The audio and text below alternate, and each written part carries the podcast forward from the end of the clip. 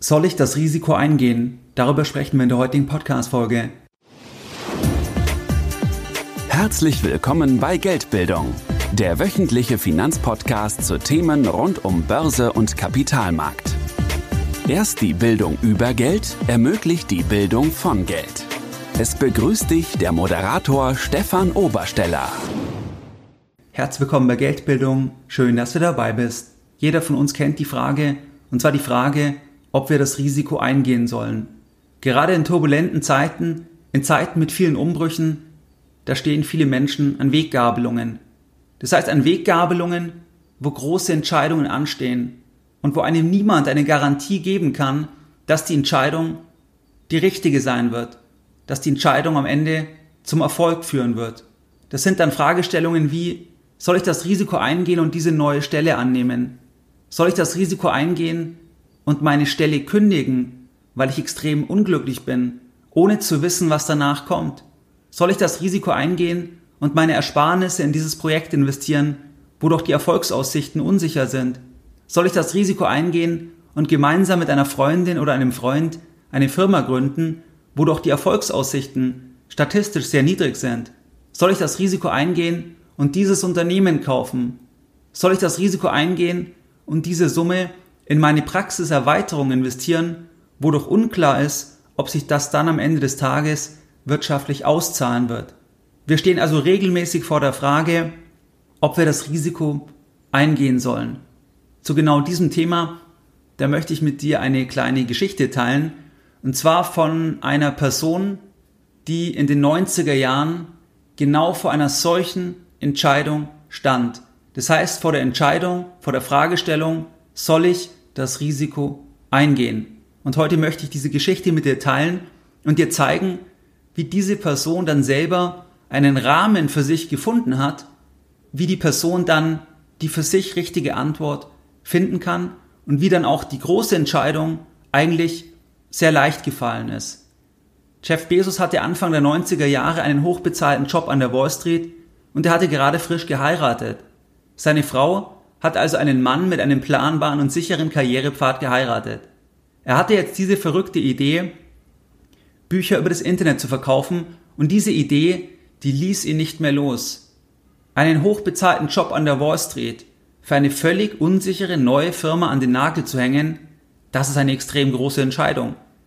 Jeff Bezos stellte sich damals, Anfang der 90er Jahre, eine Frage, er überlegte sich einen Rahmen, und innerhalb von diesem Rahmen, da gelang es ihm, dass dann am Ende die Entscheidung zur Gründung von Amazon, dass ihm diese Entscheidung, trotz all der Unsicherheiten, dass ihm diese Entscheidung extrem leicht gefallen ist.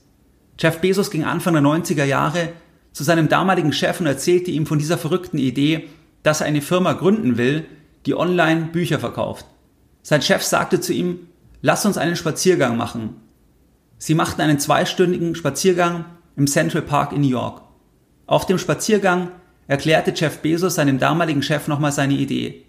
Am Ende des Spaziergangs, da sagte sein damaliger Chef, dass die Idee tatsächlich gut klingt.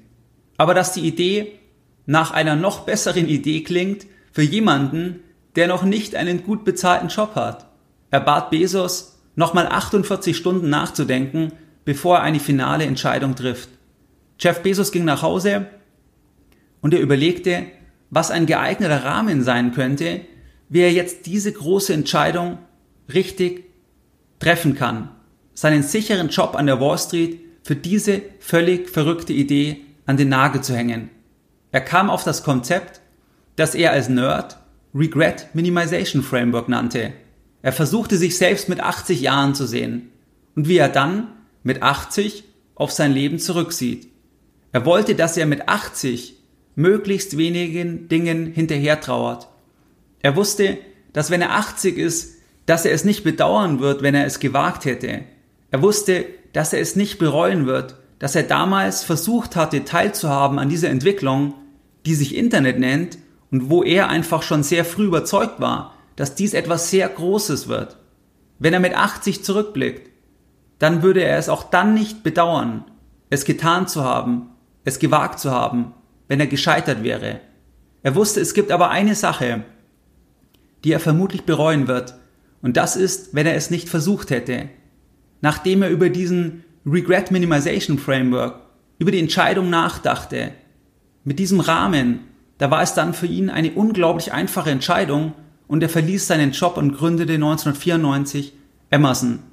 Wenn man sich in das Alter mit 80 projiziert, dann sieht man das größere Bild. Man kommt weg von den kleinen Ablenkungen auf dem Weg zur Entscheidung. Er hat beispielsweise die Wall Street Firma mitten im Jahr verlassen und dadurch auf den Jahresbonus verzichtet. Es sind aber gemäß Bezos genau diese Ablenkungen, die völlig verschwinden, wenn man sich mit 80 sieht und zurückschaut, weil dann konzentriert man sich auf das große Bild.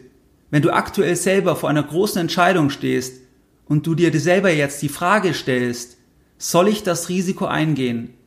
Dann denke an Chef Bezos und denke an seinen Rahmen, vielleicht hilft dir das bei der richtigen Entscheidungsfindung. Mehr Informationen zu Themen rund um Börse und Kapitalmarkt findest du unter www.geldbildung.de. Und immer daran denken, Bildung hat die beste Rendite.